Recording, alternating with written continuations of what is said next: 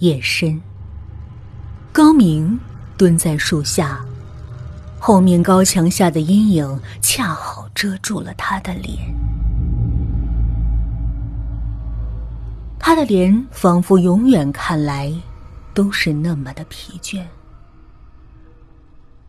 他身上穿着件黑色的长衣，非常长，因为他必须在长衣里藏着他那柄冰冷而锋利的匕首。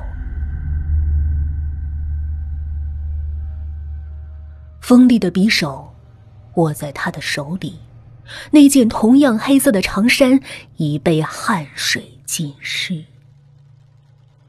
他点起一根烟。长长的抽了一口。每次要杀人之前，他总要抽上一根烟。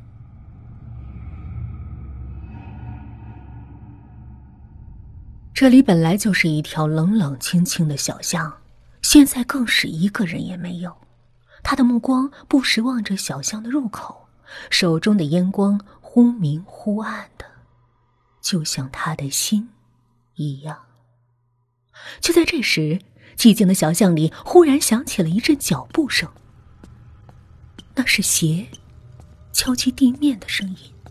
高明掐灭了手中的烟，那柄锋利的匕首已从长衣下慢慢的露出一角，匕首泛着森森寒光。脚步声近了。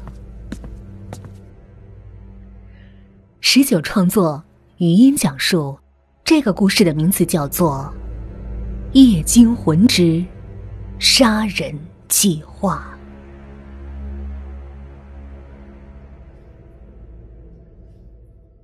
萧然和阿莹是一对刚刚结婚不久的新婚夫妻，外人看来，他们夫妻恩爱和睦，是一对令人羡慕的佳偶天成。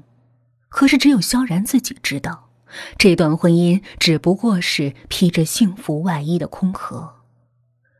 妻子早已不是处女，他之所以选择和自己结婚，也是因为这个原因。妻子是名门望族，当然不会将这件事公布于世。他们需要的不过是一个什么都不懂的傻瓜来顶锅。这个傻瓜，就是萧然。萧然爱阿莹，甚至为了阿莹。放弃了自己的大好前途，屈身于阿莹父亲的公司，做了一名普通的职员。他爱的太深，爱的越深，恨就越深。那天晚上，他喝了许多的酒，酒精充斥着他的大脑，他的头感觉很痛，他的心更痛。高明走在他身边，点了一杯威士忌，转身看着他，笑着说：“怎么，我们的萧少如今也学别人彻夜买醉了？”小然冷笑：“萧少，哼，我他妈现在啊，连条狗都不如。”他举起杯，一口将杯中的酒喝光。高明忽然将脸贴到他的耳边，轻声说了一句：“我可以帮你。”但是，你必须答应我一件事儿。小然接着冷笑：“你能帮我什么呀？杀了他？哼！别开玩笑了。对，我可以帮你杀了他。”灯光，小屋，两个男人。萧然将一口黑色箱子放在桌子上，熟练的将箱子打开，里面是十叠一百元一张的美元钞票。这些是定金，事成之后，我会履行我的诺言，将剩下的十万元交给你。高明看着箱子里的十万元，眼睛里闪烁着贪婪的神色。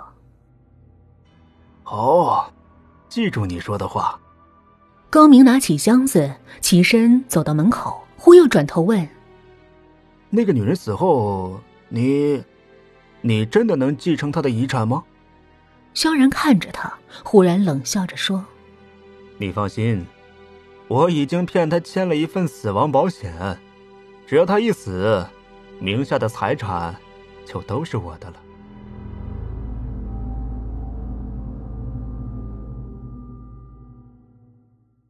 现在夜更深，脚步声越来越近。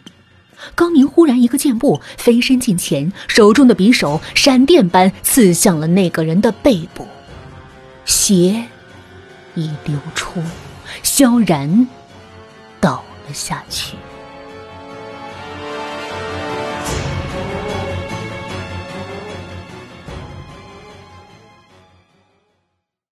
小镇宾馆四零一房间，高明躺在床上，阿莹依偎在他的怀里，两人相视而笑。十年了，我们终于能正大光明的在一起了。高明兴奋的举起酒杯，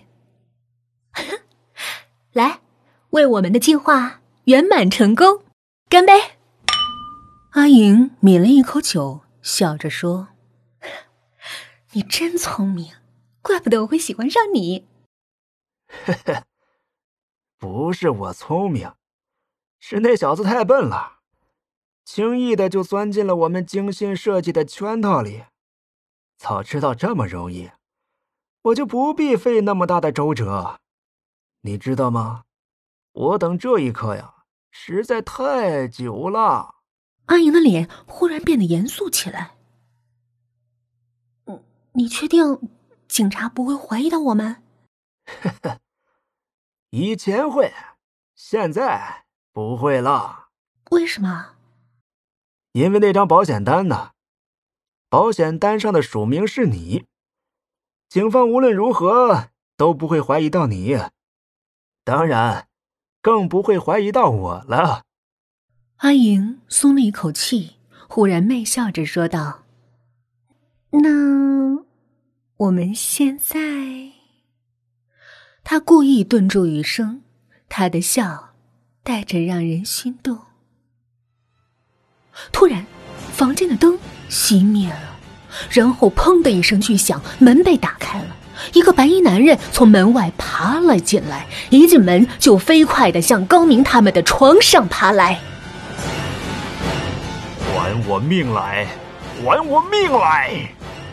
还我命来！还我命来！啊啊！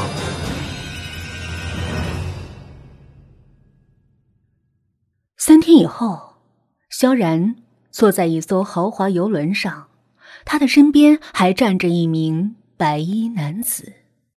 谢谢你，杰克。萧然举起杯。如果不是你啊，这盘计划也不会成功的。你放心，剩下的十万元我会履行承诺的。一名身穿职业服装的少女提着一口黑色的箱子走到萧然身边。萧然揽住她的腰肢，将那口箱子递给了杰克，转过头亲吻着女孩的额头。杰克看着他们，笑着说：“哎，我的朋友，愿我们以后还有机会合作。”他又看了眼那个女孩，也祝你们幸福。呵呵，好，那就祝我们彼此都能找到属于自己的幸福。呵，干杯！海上升起了一轮骄阳，远处不时有几只海鸥飞过。